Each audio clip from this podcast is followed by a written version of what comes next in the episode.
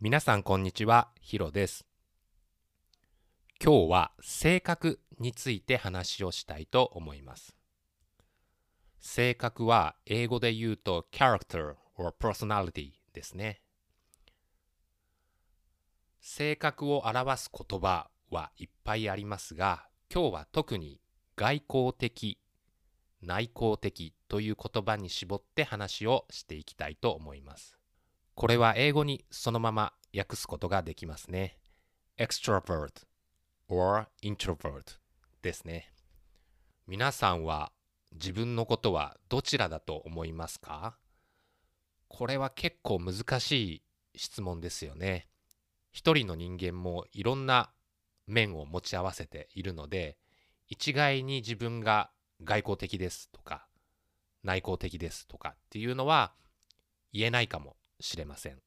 Each person has different aspects, so the personality also might depend on the situation. It's difficult to generalize.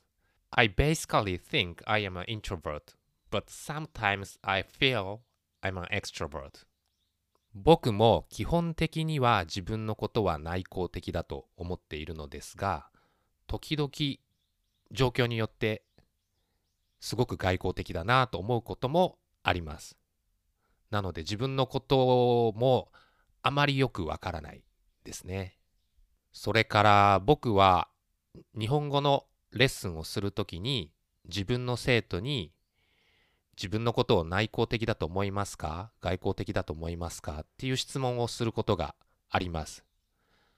で、半分以上、そうですね、70%から80%ぐらいの生徒は自分のことを内向的だと言っています。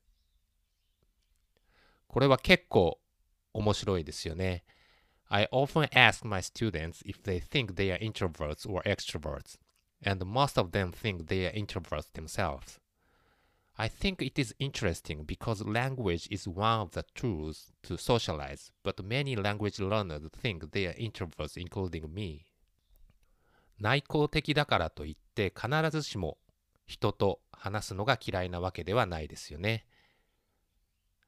あまり多くの人と関わったりパーティーに参加したりするのは苦手だけど自分の好きな人や信頼できる人と深い話をしたりするのは好きだという人もいると思います。僕もどちらかというとこのタイプだと思います。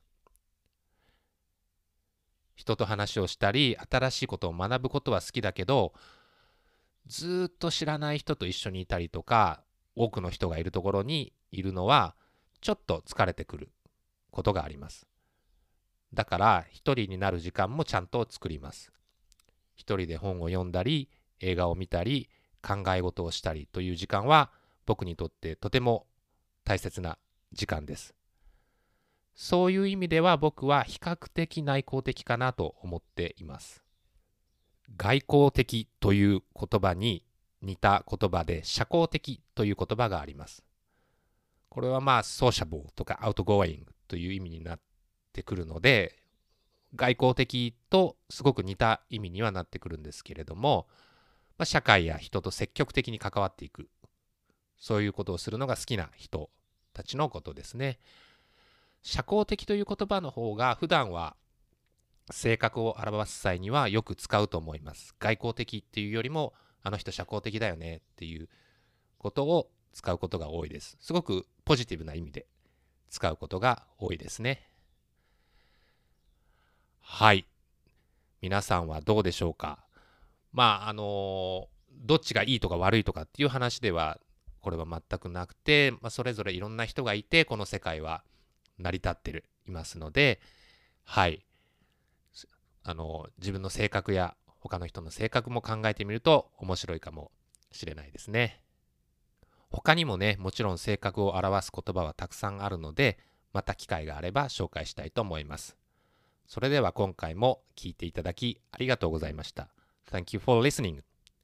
また聞いてください。See you next time.